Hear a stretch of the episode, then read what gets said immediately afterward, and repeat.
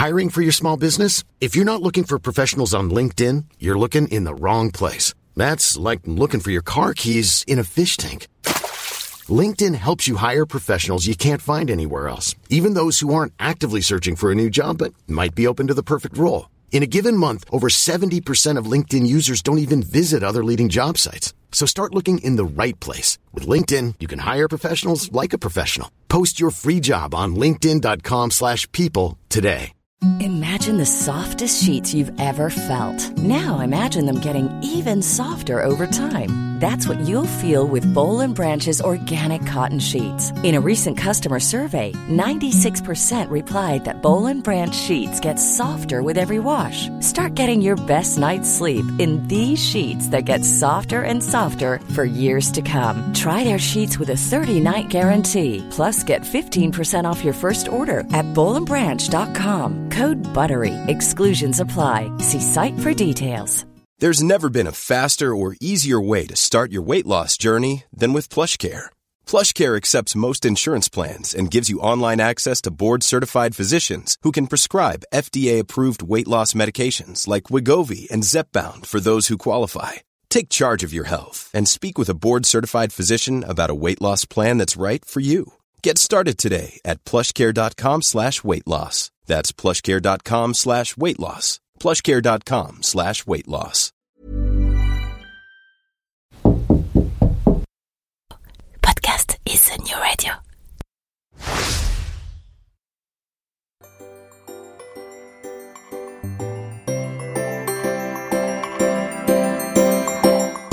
Bon matin Mon nom est Jean-Michel Lhomme et vous vous apprêtez à écouter Fais-tu frette, le podcast où les Québécois expliquent le vrai Québec à un Français fraîchement débarqué.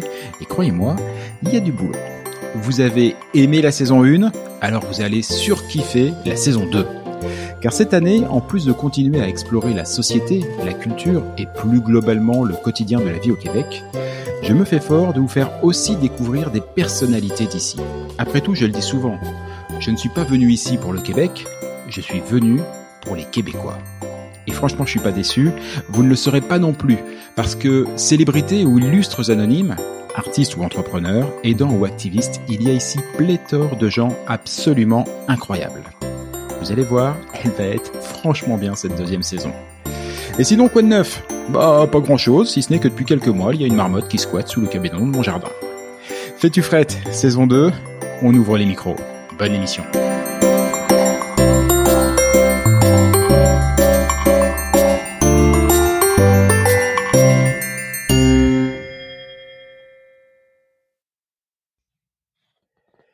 Si j'osais la paraphrase, je vous dirais qu'aujourd'hui, je vous parle d'un temps que les moins de 20 ans ne peuvent pas connaître.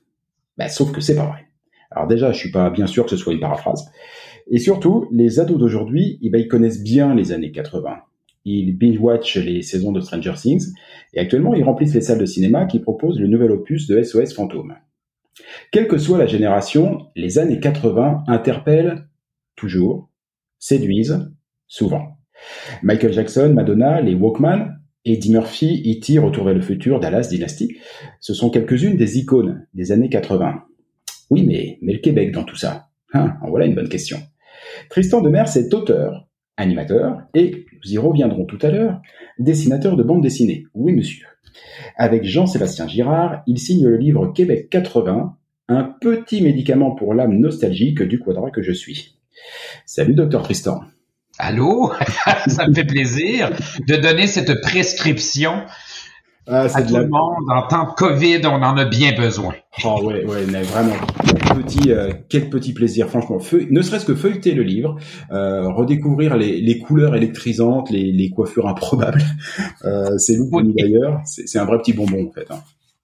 Mais tu sais, c'est amusant parce que je trouve que le regard qu'on peut maintenant, 40 ans plus tard, avoir sur les années 80 n'est plus tout à fait celui d'il y a une vingtaine d'années où on s'en moquait, on retenait justement les jackets à épaulettes avec les, le, le, le spray net et les boucles d'oreilles fluo, alors que maintenant, en cette époque où à chaque fois qu'on arrive avec un projet ou qu'un producteur investit ou qu'un artiste veut y aller de façon all-in, comme on dit, eh bien, il y a toujours cette idée qu'on va peut-être froisser un groupe ou qu'on n'aura pas la, le, l'appui d'un, financeur et tout ça. Moi, ce que je trouve intéressant avec le recul, et dans ce livre-là, on le constate bien, c'est de voir à quel point ces artistes-là, les artistes y allaient de façon complètement généreuse, sans se soucier mm. du, du, regard de l'ensemble de la société sur euh, leur projet créatif, justement parce que on était dans cette espèce de naïveté théâtrale où on se donnait à fond. Et c'est ce qu'on retient des années 80, mais 40 ans plus tard, il fallait avoir le recul nécessaire pour être capable de le constater. Ouais, c'est ça. Et dans les, dans les interviews qu'il y a dans, dans, le livre, euh, toi et Jean-Sébastien, non seulement vous, vous mettez effectivement en exergue le fait qu'il n'y avait pas cette euh, pression, je vais dire, sociétale qui peut y avoir actuelle sur euh, pas froisser un tel ou un tel, mais on le retrouvait même à l'intérieur même des organisations euh, professionnels ou semi-professionnels ou, plusieurs personnalités qui sont des personnalités aujourd'hui disent oui mais à l'époque moi je me suis lancé j'y connaissais rien. De toute façon en gros il n'y avait pas de patron il n'y avait pas de boss euh, on savait pas que les gens nous écoutaient.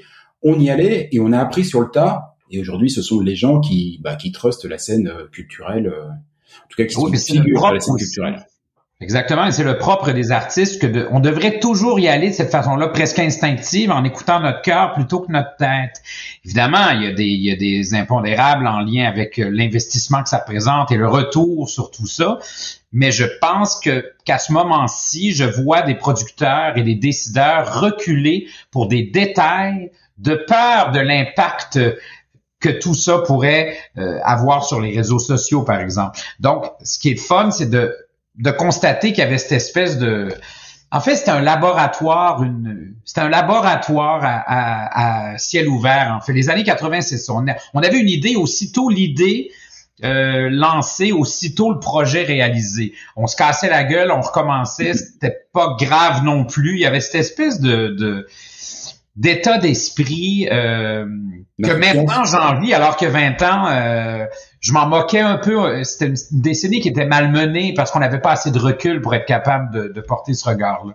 Ah oui, puis moi, je me souviens des, des, regards que pouvaient porter, porter euh, des regards aimants, hein, mais que portaient mes, mes parents ou mes, mes grands-parents sur nos tenues vestimentaires, nos goûts musicaux, euh, les, les, paroles de certaines chansons qui étaient quand même, quand je les réécoute aujourd'hui, enfin c'est c'est dingue. Et pourtant aujourd'hui, comme tu le disais, et j'ai une nostalgie euh, euh, vraiment très forte de, ces années. C'est pour ça que c'est ce livre est un bonbon. Et c'est vrai que c'est presque le, le le revers de la médaille actuelle, ou en tout cas le, les opposés de l'époque où on vit, avec la cancel culture, ça, où on s'interdit plein de choses. Il faut pas dire telle chose qu'on va froisser un tel, on peut pas écrire tel truc. Ah oui, mais si je mets un post sur les réseaux sociaux, je vais, euh, je vais mettre ma vie en l'air pour euh, le restant de mes jours. Et à l'époque, il y avait une insouciance euh, qui a permis de faire pas forcément quelque chose. Il personne qui recevait des menaces de mort parce qu'on avait porté un bustier en cône ou des bas de réchauffement d'exercice. C'est ça. Le temps à perdre à se déplacer au bureau de poste avec une enveloppe, prendre le temps de dire je vais te tuer ben parce que ton manteau est laid. Mm. alors que maintenant, c'est des choses qu'on reçoit. Bon, pas moi personnellement, mais j'ai déjà eu des, des Toi, tu as des très beaux manteaux. Hein? Toi, tu as des très beaux manteaux. Donc, moi, j'ai des très beaux manteaux. Ce genre de oui, parce que je, je, veux, je veux vivre le plus longtemps possible. mais euh, tu vois, ce livre-là, Jean-Sébastien s'est occupé donc des, euh, des entrevues comme il le fait déjà sur des émissions à caractère nostalgique, entre autres à la radio de Radio-Canada. Puis moi, ben, je suis un amoureux aussi de cette époque-là, mais on n'a pas de nostalgie passéiste non plus qui est, qui, qui, on n'a pas le vin triste. Hein? On, parle pas de cette époque en se disant que c'était mieux avant. Je il, y a, il, y a, un paquet d'avancées qui ont été faites aussi. Ah, c'est qu'on on, essaie de se souvenir. Évidemment, on est en ce moment dans une drôle de période et les sociologues le disent aussi. Quand l'avenir nous paraît incertain, c'est quelque chose dont on connaît l'issue, c'est bien le passé. Donc, en se tournant vers le passé, c'est réconfortant. On ne sait même pas ce qui va se passer la semaine prochaine, d'ailleurs. On y va d'une conférence de presse de, du gouvernement à l'autre. Alors, aussi bien se plonger dans nos souvenirs. Et ça, on le sait que ça, fait nous, ça nous fait du bien, finalement. Puis ce livre-là, on a fait... moi, je me suis un peu basé sur ce type de livre-là qui avait été publié en France. Parce qu'il y en a beaucoup en France, des livres comme ça, nostalgiques. Le marché le permet peut-être aussi, ou peu importe, mais nous, on l'avait pas encore fait. Et puis c'est pas vrai qu'on avait Casimir et qu'on avait, euh, euh, je sais pas qu'est-ce qu'il y avait à l'époque. Moi, je lisais Pif Gadget Je comprenais pas le deux tiers des références dans ce. Et moi, j'ai appris grâce à toi, grâce au livre, que Pif Gadget était distribué, avec du retard certes, mais était distribué au Québec. C'était français. Oui, mais on recevait les invendus. Les Français nous chipaient les invendus. comme quoi, on n'est pas si mauvais On était comme un marché de seconde zone. Alors moi, je recevais mais, mais les références d'émissions jeunesse ou de, de, de comment il s'appelait là il y en avait un gros avec une barbe qui chantait des émissions jeunesse. Ou même tout ce qui était Dorothée et ainsi de mmh. suite ou, euh, Chantal Goya ça, ça, nous dit absolument rien. On avait René Nathalie Simard mmh. on avait Mitsu on avait nos euh, nos émissions à nous Bobino passe partout etc fait que je trouvais ça important même pour le regard de quelqu'un de l'étranger de dire ah entre francophiles c'est bien de nous montrer tous et chacun ce qui a construit notre enfance finalement. Moi, ça fait partie des choses qui m'ont euh, qui m'ont surpris dans le dans le livre. Alors évidemment, je m'attendais à retrouver euh, toute une culture commune, mais ça je l'ai, hein, notamment la culture on va dire anglo-saxonne, américaine, internationale. J'ai cité tout à l'heure Michael Jackson, Madonna. Euh, mais par contre, sur le sur le reste, sur la culture vraiment québécoise, je m'attendais pas à retrouver autant de parallèles. Et quand je dis de parallèles, c'est-à-dire que il y, a des choses qui se sont faites, et c'est vraiment c'est vraiment l'époque qui voulait. Il y a des choses qui se sont faites au même moment, qui sont très similaires, mais qui sont pas des copies. C'est pas l'un qui a cherché à copier l'autre, etc. On a fait, vous, au Québec et en France, on a fait les mêmes choses à peu près au même moment. Euh, tu disais Chantal Goya, euh, bah, quand je regarde la description de l'émission de, de Nathalie, Nathalie. Voilà, le voyage de Nathalie, c'est exactement les voyages que proposait euh, Chantal Goya à l'époque. Alors, ouais. Évidemment, les, les, dimensions euh, qui font que 60 millions d'un côté, 8 millions, ça peuvent être un peu différentes, mais l'offre est la même. Dans les années 80, on a à la télévision, on va y revenir à faire un petit bloc sur la télévision, mais par exemple, on a Télématin qui se lance et qui est devenu une institution auquel on ne touche pas. Mhm. Ici, on a Salut Bonjour. C'est une institution créée au même moment et on n'y touche pas plus. C'est vrai, t'as raison. Il y a plein de choses. Il y a quelque chose qui dépasse la spécificité culturelle. C'est ça comme si la tendance, il y avait une espèce de mouvance beaucoup plus large. Évidemment, nous, parce que souvent, je vois les émissions françaises, on va parler de, de, de 68. Euh, C'était mai 68, nous, c'est octobre 70. Ouais.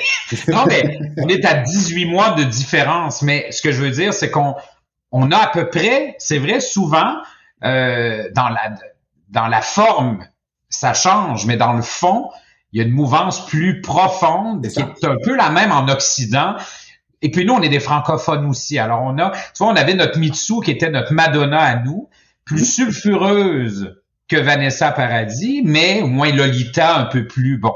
Euh, mais quand même, on avait nous aussi. Alors on répondait à nos voisins du Sud. Hein, euh, on est à 35 minutes des États-Unis. Il faut pas l'oublier en char, c'est pas long. Là. quelque part, l'influence elle est là, mais avec un cinéma un théâtre, des arts de la scène, une littérature, des émissions télé, un star system fort qui nous appartient parce que on revient toujours au village gaulois d'Amérique. Ben on est les seuls francophones. L'océan nous sépare des Français, donc on n'a pas toujours le, le, référent qui nous permet de d'embrasser les mêmes codes que vous. Puis en même temps, puisqu'on est francophone, on veut c'est un gros village, le Québec, à quelque part. C'est 8 millions de personnes sur 5 fois la superficie de la France ou 54 fois celle de la Belgique. Quand je vais à Bruxelles travailler en milieu scolaire, je le dis aux enfants, ils font oh! Ah oui, tu m'étonnes. Euh, moi, parmi des choses qui m'ont vraiment étonné aussi, euh, c'est de voir toutes ces similarités, alors que le point de départ de nos années 80, les tiennes et les miennes, mm-hmm. sont diamétralement opposés. C'est-à-dire que et je voudrais juste y revenir, tu l'évoques, vous l'évoquez tous les deux très légèrement dans le livre au début, mais, euh, mais si les années 80 en France partent, euh, se lancent sur un fond, j'allais dire, d'optimisme, c'est, c'est l'élection de François Mitterrand, c'est-à-dire tout, toute une frange de la population très populaire qui jusqu'ici se considérait comme une minorité, qui tout d'un coup arrive au pouvoir avec des expériences folles, peu importe ce qu'elles viendront plus tard, mais en tout cas, il y avait un vent d'optimisme et, euh, et voilà, un monde nouveau qui, qui, qui s'ouvrait, ça faisait suite à plein de choses. Et l'entrée dans les années 80 au Québec, elle est, euh, moins enthousiasmantes, a priori. Ben oui, les plus moroses, en fait, c'est l'échec du référendum, mais pour ceux qui votaient pour, évidemment, parce que le camp adverse dirait que non, c'était... Mais c'était une victoire douce amère de toute façon, parce que c'est l'idée de se définir et de se redonner un projet de société, parce que arriver avec un projet de pays qui ne passe pas, c'est une chose. Mais par quoi on le remplace pour rebondir par un projet plus large qui va nous permettre de se définir? Et on est toujours dans cette ambiguïté d'être des franco-nord-américain. Euh, J'ai même un ami qui m'a dit il y a 30 ans, vous étiez des Français en Amérique, maintenant vous êtes des Américains parlant français. C'est pas faux. On s'est très américanisé dans notre quotidien, dans notre façon de fonctionner, euh, même dans notre façon de travailler, plus à l'horizontale qu'à la verticale. Je travaille beaucoup avec les Français, c'est toujours un plaisir, mais on travaille pas de la même manière. Ça c'est sûr. En France, tout est plus hiérarchisé. Ça monte en haut, ça redescend. Mm. Nous, on a un côté, c'est notre gestion de la part de risque. On essaie, si on se casse la gueule, on verra bien. On est moins dans oui, mais si jamais, on est moins dans l'étude de la faisabilité d'un projet qui pourrait ne pas marcher. Et puis on assure peut-être moins euh, nos arrières avec ça, je sais pas. Là, on ne fera pas de psychologie euh, cheap, là, mais euh, tout ça pour dire que nous, on est parti de l'idée de rebondir et de se trouver une nouvelle identité après une décennie de nationalisme de gauche, je le précise, pour ceux qui croient que le mhm. nationalisme, pour nous, c'était porté par la social-démocratie de gauche. C'était plutôt un nationalisme culturel qui visait à se euh, définir par rapport au reste du Canada et non pas un nationalisme ethnique. Je le précise parce que le mot nationaliste peut, selon euh, les endroits, avoir une autre connotation. Et puis, euh, et puis bon, on a décidé de s'amuser puis de se faire un gros party qui a duré euh, des années finalement. Ah oui, c'était bien. On retrouve, alors juste pour y aller un petit peu par thème, euh, on, va retrouver euh, à la télévision. Alors pour moi, la télévision, dis-moi si tu es d'accord ou pas, mais pour moi, la télévision, c'est le marqueur des années 80. Oui, oui. Les chaînes de télévision explosent de partout. Euh, c'est le seul écran qu'on avait de toute façon, mais c'est l'arrivée de la câbleau-distribution. C'était beaucoup ça aussi. Là. Ouais, et, euh, et aussi avec l'impression, un peu ce qu'on disait tout à l'heure, sur qu'il y a des gens qui sont arrivés sur des chaînes de télévision en pensant que fondamentalement ils n'étaient pas regardés, ni par les autorités, ni forcément par les téléspectateurs. Euh, et ça a créé un vent de liberté. Enfin, j'ai eu, il y a eu des émissions, voilà, des émissions osées. Alors en France, c'était avec le carré blanc. Hein. Euh, voilà, mais on mettait quoi, jeunes à... Le carré blanc, c'était pour les films pornographiques ou pour les films, on va dire, un peu trop... mais nous, c'était Bleu Nuit. Oui, c'était Bleu Nuit. Voilà. Mais c'était coquin, hein? Mais on avait les films avec Brigitte Lahaye, la star du X, là. Ah, c'était mon coquin, là. C'était, c'était, c'était, c'était autre chose, quand même. Ben oui, mais on l'a eu. Donc, voyez-vous. Oh, quelle carrière internationale. C'est ce qu'on appelle le libre-échange. c'est ça. Ouais, c'était plus fun à l'époque, le libre-échange. Euh, et, j'ai vu des choses. J'aimerais bien. Alors, on va pas tout replacer de, tout ce qu'il y a dans le livre parce qu'il est riche et tout, mais il y a quelques petites choses qui ont qui ont résonné à, à, mon oreille. Euh, mm-hmm.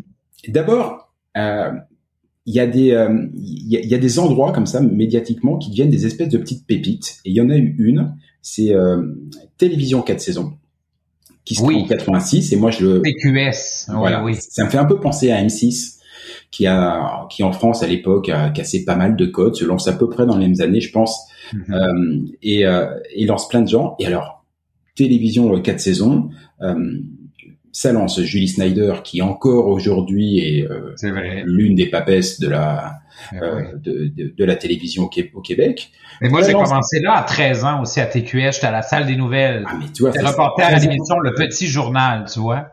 Ah, je l'ai pas dit dans le livre parce que je voulais pas me placer partout, là, mais les années 80, je faisais déjà beaucoup de télé, je travaillais sur d'autres émissions, mais bon. C'est ça, les années 80. Moi, à 13 ans, alors pas sur quelque chose aussi gros que, que, que TQS, mais ça, c'est la différence de talent entre toi et moi. Mais, mais moi, à 13 ans, c'est pareil, en 87, je commence la radio sur une petite radio euh, locale en... Mais c'est pas tant une question de talent qu'une question culturelle. Parce que cette espèce d'idée d'enfant star à qui on donne un micro, une caméra, je faisais ma propre recherche, c'est très nord-américain, ça. Ça fait ah partie du, rêve américain que de... Moi, j'ai créé ma compagnie de bande dessinée à 13 ans et à 15 ans, j'avais 2200 abonnés, deux employés puis un bureau. Quand je louais un stand au Salon du Livre de Montréal, si mon chèque passait, il me louait ma table. si je voulais faire la même chose à Paris, on disait, mais où est ton père? Qui es-tu? Ah oui. Quel est ton statut social pour qu'on puisse décider ou non de te donner cette tribune-là?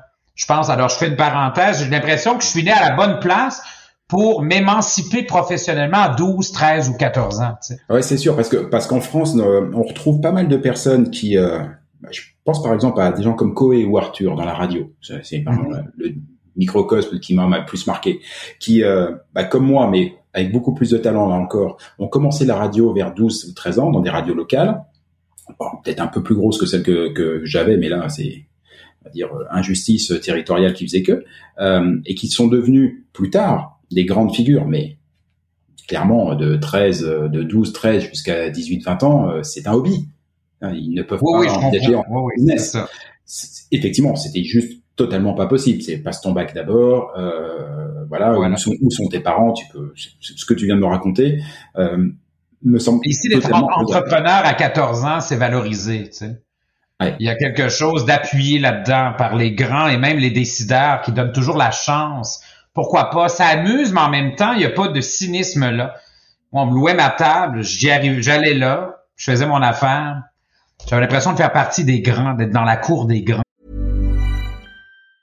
When you're ready to pop the question, the last thing you want to do is second guess the ring. At Bluenile.com, you can design a one-of-a-kind ring with the ease and convenience of shopping online. Choose your diamond and setting. When you find the one, you'll get it delivered right to your door. Go to Bluenile.com and use promo code LISTEN to get $50 off your purchase of $500 or more. That's code LISTEN at Bluenile.com for $50 off your purchase.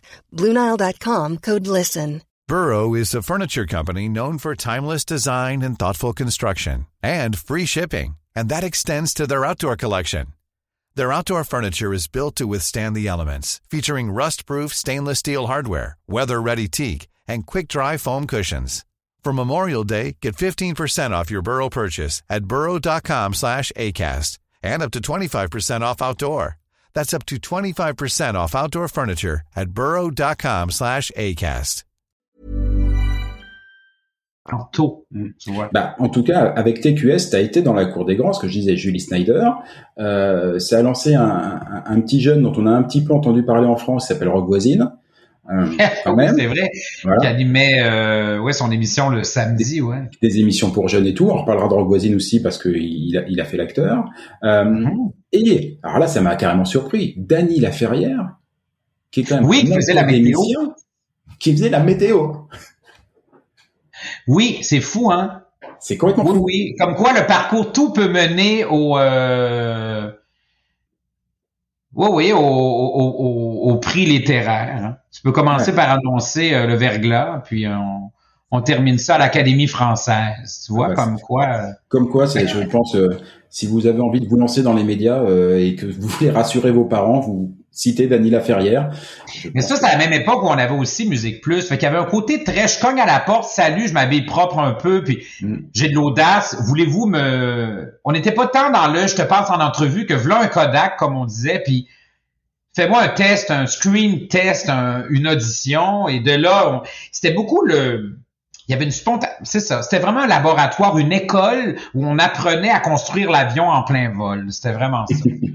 Ouais, c'est c'est c'est ça et, et voilà et ça et ça a créé, généré plein de gens, euh, euh, ple- ple- plein de gens dont on dont on entend encore parler aujourd'hui, euh, sans pour soit pour des prix littéraires, soit pour des, des talents musicaux, soit soit soit la télévision. L'un des autres gros marqueurs des années 80, c'est la musique. La musique, Oui. là pour le coup, très influencée par la musique euh, américaine et internationale, enfin anglo-saxonne, on va dire en général. Mais il y a quand même de la musique euh, francophone et, euh, et la musique Oui. québécoise pour le coup. Alors il y a, il y a Benabar dans une chanson euh, qui dit euh, à l'époque ils s'appelaient tous Michel en parlant des, des chanteurs français.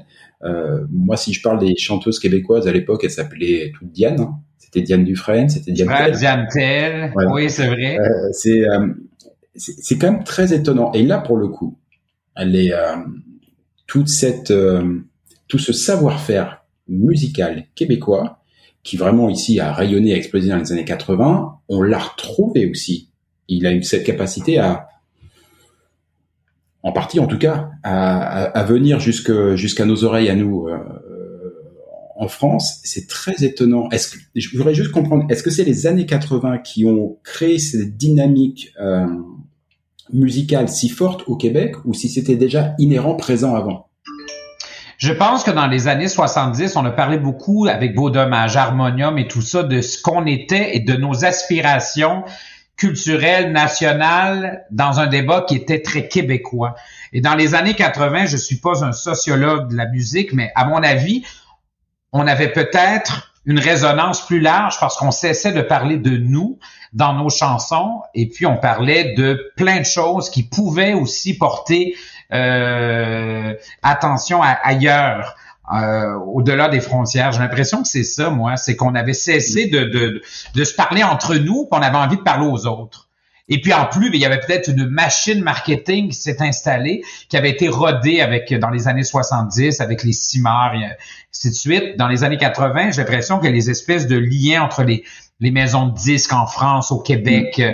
Il y, a, quelque chose qui s'est établi et puis, mais ils ont pas tous réussi non plus. Hein. Il y en a qui ont eu un ou deux succès. Même Céline avait eu un ou deux succès, puis après dix pendant dix ans, on entend, on n'entendait plus parler de Céline jusqu'aux années 90 avec Goldman. Mais avant ça, euh, il y avait eu Luc Rochelière qui avait eu un ou deux succès. Il y en avait eu d'autres aussi. Mais le problème, c'est que vous êtes 70 millions en France. On est 8 millions ici. Si on passe sur un show de télé qui rejoint le trois quarts des Québécois, on fait quelques télés dans notre semaine et 80% du pays, ou en fait de la nation, connaissent ton album, savent qui tu es. Le, marché étant beaucoup plus gros en France, c'est évidemment plus long de se faire un nom, de remplir nos salles. Et puis, j'ai l'impression que les 38 000 allers-retours en avion que devait se taper chacune des vedettes, euh, ça finit par, euh, nous éloigner aussi d'une carrière qui marche bien ici. C'est qu'on est loin. Euh, on est à 8 heures de vol, mais c'est pas toujours évident. J'ai l'impression que c'est pour ça qu'il y en a qui ont peut-être pas euh, continué l'aventure parce que c'est du long terme. On dit souvent que ça prend du temps à charmer un Français, mais qu'après il nous accueille dans, son cœur pour la vie. Alors que nous, on nous dit, on est, on est dans le, je t'accueille, je t'embrasse, je te reçois à souper, mais ça se peut que je, que le mois suivant, j'ai oublié ton prénom. c'est une caricature, là. Non, non, mais c'est. Est-ce moi qui suis là depuis quelques, temps on est très, tu sais, le fameux euh, cliché du Québécois accueillant, euh, euh, bon, chaleureux, oui, mais en surface peut-être aussi, alors qu'un Français, paraît-il, on fait de la hmm? sociologie inventée, là, mais puis je vais essayer de répondre à ta question aussi en lien avec pourquoi on, on, a réussi ou non à fonctionner à l'étranger avec nos propositions musicales à nous mais j'ai l'impression que c'est plus long de, rentrer dans le cœur d'un public français, mais qu'une fois que c'est fait, c'est fait pour la vie. Rock Voisine remplit encore ses salles. Bien sûr, sans aucun problème. Mais c'est vrai qu'à l'époque, il y avait peut-être aussi un autre phénomène, et qui là me semble peut-être un petit peu différent de ce que le Québec pouvait vivre. Euh, c'est c'était même en France pour les artistes français, c'était peut-être plus délicat de d'émerger avec une un son français. Je parle même pas que des paroles, mais même un, un, son français, quelque chose d'un, dire, d'un petit peu plus traditionnel. Ok. Euh, il fallait, euh, on avait une telle influence. Tu sais, la, la, France ne n'a pas la, le, le même sentiment de risque par rapport au, au, monde anglo-saxon. C'est-à-dire qu'on n'est pas toujours euh, à devoir se, se défendre. On n'a pas l'impression de perdre notre identité. Donc on était extrêmement, euh, j'allais dire, euh, aveuglé, admiratif des Michael Jackson, de, enfin de, la pop anglaise. Et, euh, et, on allait beaucoup chercher ça. Et il y avait presque un petit côté, tu sais, un petit peu les, les chanteurs français en disant, oh, c'est un, peu, un peu ringard. Voilà, c'est vrai. Et que et que quand Charles Bois venait euh, venait, et il venait souvent pour le coup, j'avais un peu l'impression qu'il ah était chez Michel Drucker, monsieur. Euh, mais ça, ça donne, il y avait un petit côté passéiste, tout ça, et même, je me souviens, moi, le, le premier titre de, de Céline, euh, d'amour ou d'amitié, en tout cas, c'est le premier que moi j'ai connu en France. Eh oui. Mon papa m'avait offert son petit 45 tours. Euh, voilà. C'était avant qu'elle se fasse euh, limer les, les, canines. Ouais, avant tout. Ah bah, il n'y a pas eu les canines, hein, le, le, nez est passé et tout parce que voilà. oui, je vous, je, vous, propose de faire un photomontage avec euh, euh Céline à 17 ans et Céline maintenant. Rien à voir. Il y a eu de l'investissement. Oui. il y a eu de l'investissement. Mais c'est marrant d'ailleurs parce que quand on parlait de Céline, donc c'est dans les années 80 que Céline explose. Euh, Céline est une enfant et ça reprend un peu l'histoire, ton histoire dont tu me parlais tout à l'heure, à savoir que oui, un enfant peut faire du business, alors même si elle était accompagnée, hein, et la famille Dion est, connue, mm-hmm. mais enfin, euh, ouais, exposer un enfant comme ça et euh, ouais, mais tu vois, il y a en France. C'est vrai qu'il y avait il y a un bout de temps les Français qui aimaient ce que le Québec proposait musicalement, c'était ceux qui s'étaient accrochés un peu à l'époque Starmania, donc à Diane Dufresne et tout ça, mais aussi euh, à ces chansonniers ou tu sais, il a fallu qu'on passe l'espèce de rampe dans les années 90 pour arriver avec autre chose, entre autres des chanteuses à voix. On vous a même refilé des chanteuses, ben, je pensais à Lara Fabian, mais qui est belge, mais quand même, il a fallu qu'elle vienne. Ça marchait pas, elle vient au Québec, on en fait une star, puis on vous la refile. Elle habite ici maintenant. Ah de toute façon, depuis des années, mais euh, il y a cette facilité, je crois, chez nous, euh, c'est vrai, dans la dans les relations d'affaires. Moi, demain matin, bon, je viens d'avoir mon compte d'Hydro-Québec. Demain matin, si j'ai envie de parler au VP marketing d'Hydro-Québec, je vais appeler. Là. Ils vont pas me demander qui je suis dans la vie pour me passer le téléphone. Mm. Je dis pas que je l'aurai tout de suite, mais l'espèce de rang social que j'occupe n'a rien à voir avec la possibilité pour moi d'accéder à quelqu'un de haut niveau ou de ou un homme ou une femme de pouvoir, tu. Fait que j'ai l'impression que tout est facilité. Même moi, j'avais des commanditaires à 16 ans, j'allais chercher de l'argent. Je suis déjà rentré dans un bureau. Je suis arrivé avec un plan marketing. Au bout de 40 minutes, 40 minutes ils m'ont donné 16 000 dollars en commandite. Ça s'est réglé. Ils ont dit, Nicole, fais-lui un chèque j'avais 17 ans, tu sais. Je suis parti avec mes sous, tu sais. Ah, c'est sûr, mais déjà, il y a, il y a, il y a probablement deux choses. Hein. Il y a un rapport à l'échec qui est complètement différent. Euh, c'est vrai. Ici, on peut, on, on, peut échouer, ça signifie, signifie pas la fin de sa vie et on peut recommencer. À la limite, euh, je n'échoue jamais, j'apprends, mais pour le coup, c'est très anglo-saxon, mais c'est dans la culture euh, qu'il y a à Québec. Il n'y a pas forcément en France où l'échec, encore aujourd'hui, même si ça évolue, est quelque chose de, de, de, de perçu très, très relativement. Et, euh, et puis oui, il y avait cette, euh, je pense euh, à, Gad Elmaleh par exemple, pareil, tu disais euh, Lara Fabian, mais dans l'humour, Gad Elmaleh qui est qui est passé par le Québec avant de revenir en France et de et de devenir une star. Il y avait il y a un côté école. on apprend son métier ici presque plus facilement. Et d'ailleurs, c'est l'une des autres particularités dont je voulais parler parce que parmi les choses qui m'ont vraiment surpris moi en arrivant au Québec, euh, alors évidemment, c'est cette capacité que vous avez à développer, mais un, un matériel de dingue en termes de, de, production créative. Alors il y a les il y a les séries, il y a les films. Enfin une fois de plus, tout ça rapporté à 8 millions d'habitants, c'est quand même hyper impressionnant. Mhm. Et, il y a des créations de dingue, notamment dans l'humour, qui est quand même quelque chose d'important ici. Et vous avez créé une dans les années 80 une école de l'humour.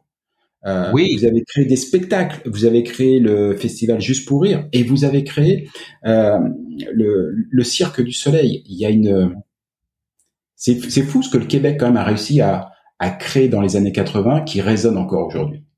C'est vrai. Il y a du talent au mètre carré, mais je pense que ça vient de cette idée qu'on est fragilisé, qu'on est culturellement c'est un peu comme si on avait euh, l'impression qu'à chaque fois, c'était peut-être un peu le dernier souffle. Alors, on, on, met, on donne tout. On donne tout. On, c'est vrai qu'on... C'est vrai que c'est peu 8 millions pour autant de livres, autant d'émissions, mm. autant d'humoristes, autant de... C'est démesuré, c'est démesuré, mais c'est à la hauteur de, du, de notre euh, espèce de... je sais pas moi, notre, notre besoin de crier qu'on existe. Alors, on s'est pas donné un pays, mais on s'est donné euh, des outils. et, avec quel résultat et, quel talent? Tristan, on arrive au, bout de cet entretien. Euh, il me reste une question à te poser parce qu'il y a énormément d'autres choses que vous allez découvrir dans le livre que tu as coécrit avec Jean-Sébastien Girard, qui est aux éditions de l'Homme et dont il y aura toutes les coordonnées en, commentaire du podcast et sur le site. J'appelle ça un déclencheur de mémoire. Ah, c'est exactement un peu ça dans le fond. C'est exactement ça. Euh, je suis content que tu me dises que, vu de l'extérieur, c'est aussi une façon d'apprendre à connaître connaître le Québec parce qu'on l'a pas fait. On l'a évidemment d'abord fait pour notre marché à nous, Québécois. Mais c'est vrai qu'avec un regard extérieur, ça peut être une façon ludique amusante, qui fait sourire aussi, d'une couverture à l'autre, de découvrir la culture populaire du Québec. Et ça, ça nous construit collectivement aussi. Et ça me permet de mieux comprendre le Québec d'aujourd'hui. Euh, par exemple, quand je regarde une émission comme euh, comme Chanteur masqué, qui a eu il y a, il y a pas très longtemps, donc Massinger oui. français, euh, pour être clair, hein, les vedettes qui étaient dedans, euh, j'en capte pas une à deux trois près. Euh, ouais, ouais, ouais. Sauf que la plupart de celles qui étaient dedans, les noms sont cités dans le bouquin, dans, euh, dans Québec 80. Euh, soit parce qu'elles étaient vraiment dans les masques, soit parce qu'elles étaient euh, imaginées par, le, par, par, les juges comme étant peut-être les, les, candidats qui se cachaient dedans. Euh, et tout d'un coup, je peux mettre des noms sur des visages, sur des sur des actions. Et comme je te disais tout à l'heure, il y a, y a, tellement de choses en fait qui se sont fait euh, en parallèle, qui sont les mêmes choses, mais c'est pas les mêmes noms. Salut, bonjour, Télématin, euh, ouais. voilà, Chantal Goya, Nathalie Simard et, et, et, plein de choses comme ça. C'est ça aide vraiment à comprendre. Euh, c'est pour ça qu'on dit qu'on est des cousins, tu vois. Il y a mmh. des liens partout. Il y a cette espèce de réciprocité, je sais pas, de de d'écho. Il y a un écho. On est chacun dans notre euh, bulle. L'océan nous sépare, mais c'est vrai qu'on a cette espèce d'écho, un peu comme deux jumeaux qui sont séparés. C est, c est, ils, ont mal à ils ont mal à la tête en même temps, ou ils ont envie d'un drink en même temps. Pourtant, ils ne se consultent pas, tu vois? Ouais, c'est assez dingue. Euh, Tristan, selon toi aujourd'hui, qu'est-ce qui reste des années 80 au Québec Il reste, euh, je suis encore en train de l'évaluer, on dirait. Maintenant que le livre est fini, euh, il reste cette cette idée que la folie est possible, mais je suis un peu, ben là, on est dans un drôle de, de une drôle de période où je suis de nature euh, normalement positif, optimiste. Là, j'ai de la difficulté, surtout ces temps-ci, entre deux conférences de presse, entre deux voyages annulés, entre deux. Euh, j'ai de la difficulté à à me dire que ce qui me plaît dans ce livre-là existe toujours. Tu sais, j'ai l'impression qu'il faudrait qu'on y qu'on y retourne un peu à cette espèce de candeur, de folie, d'audace, euh, sans qu'on soit, sans qu'on ait le pied sur le frein. Mm. Alors, il reste sûrement plein de choses, mais le monde a, le monde a changé. Hein. Ah, ça, le, le, monde a changé, mais tu vois, moi, l'un des petits moyens, ce que je partage tellement tout ce que tu viens de dire, mais l'un des, les petits moyens que j'ai trouvé pour retrouver un petit peu de cette candeur, de cette insouciance des années 80, eh ben c'est un balado, c'est un podcast. Ça s'appelle Fais-tu frette et je te remercie énormément d'y avoir participé aujourd'hui. Tellement merci à toi, ça passe trop vite. Je te souhaite un, un bel hiver, qu'il soit fret ou non, je te le souhaite joyeux. Merci beaucoup, je te le souhaite de même et, euh, et puis à très bientôt sur les ondes partout ailleurs. Ben voilà pour un autre livre, on se reparlera. Ah bah oui, avec grand plaisir. Et une bande dessinée, parce que j'avais prévu de parler des bandes dessinées, on n'a pas le temps, mais il faudra forcément. On en reparlera, ben oui. Puis on se croise les doigts pour un Québec 90 en 2023, on aimerait ça. Eh ben oui. De tenter de convaincre l'éditeur. ça devrait pas être trop compliqué. À très bientôt, merci Tristan. Merci à toi. Ciao.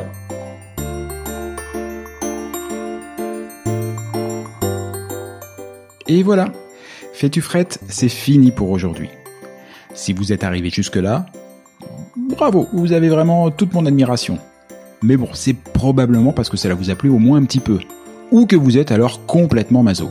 Bah, par défaut, j'opte quand même pour la première hypothèse. On va dire que c'est mon côté optimiste. Alors s'il vous plaît, rendez-moi service. Partagez ce podcast, parlez-en à vos amis, abonnez-vous et surtout, surtout, donnez-lui une note. Alors juste pour info, même si ce programme reste évidemment très perfectible, inutile de mettre un 3 ou un 4 sur 5. Au royaume d'Apple et consorts, il n'y a que le 5 sur 5 qui compte. Eh oui, c'est le jeu ma pauvre Lucette. Alors je compte sur vous. Pour le reste, vous trouverez tous les liens, les références vers les livres, les spectacles, les programmes et que sais-je dont on a pu parler au cours de cette émission et même ceux dont on n'a pas parlé mais qui me semblent intéressants. Tout ça, vous le trouverez dans le descriptif, dans les commentaires de ce podcast ou bien alors sur notre site internet fetufrette.com. Sur ce même site, vous avez d'ores et déjà la possibilité de vous inscrire à l'indispensable newsletter hebdomadaire que nous vous préparons et qui sera lancé très prochainement et j'y annoncerai les prochaines émissions et partagerai avec vous des articles, des infos, des bons plans qui pourraient bien nourrir votre curiosité à propos du Québec. Enfin justement, puisque vous êtes curieux, Je suis sûr que vous avez des questions, des suggestions, que vous aimeriez qu'on traite tel ou tel sujet. Eh ben, je ne demande qu'à vous lire. Envoyez-moi un courriel. Oui, oui, oui, j'ai bien dit courriel. Envoyez-moi un courriel à l'adresse suivante. Fais-tu frette en un seul mot, tout attaché, sans espace, sans tirer ou quoi que ce soit. Donc, fais-tu frette à commercial. Ah oui, oui, oui j'ai oublié aussi. Ici, on ne dit pas at ou arrobase, on dit à commercial. gmail.com. Bah, j'avoue, c'était pas très clair tout ça. On récapépète depuis le début, vous allez voir, c'est très simple. Fais-tu frette F-A-I-S-T-U-F-R-E-2-T-E à commercial gmail.com. Pas compliqué. Vous vous souvenez qu'au tout début de cette émission, je vous ai dit qu'au Québec, on ne disait pas bonjour, mais bon matin. Et pour cause. Car ici, pour se dire au revoir, on se souhaite de passer un bonjour. Alors bonjour à tous et à tantôt.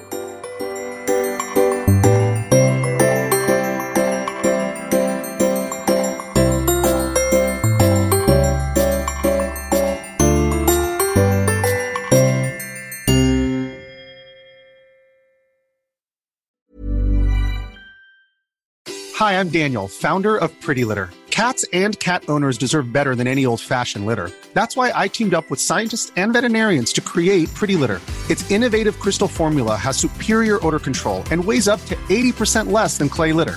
Pretty Litter even monitors health by changing colors to help detect early signs of potential illness. It's the world's smartest kitty litter.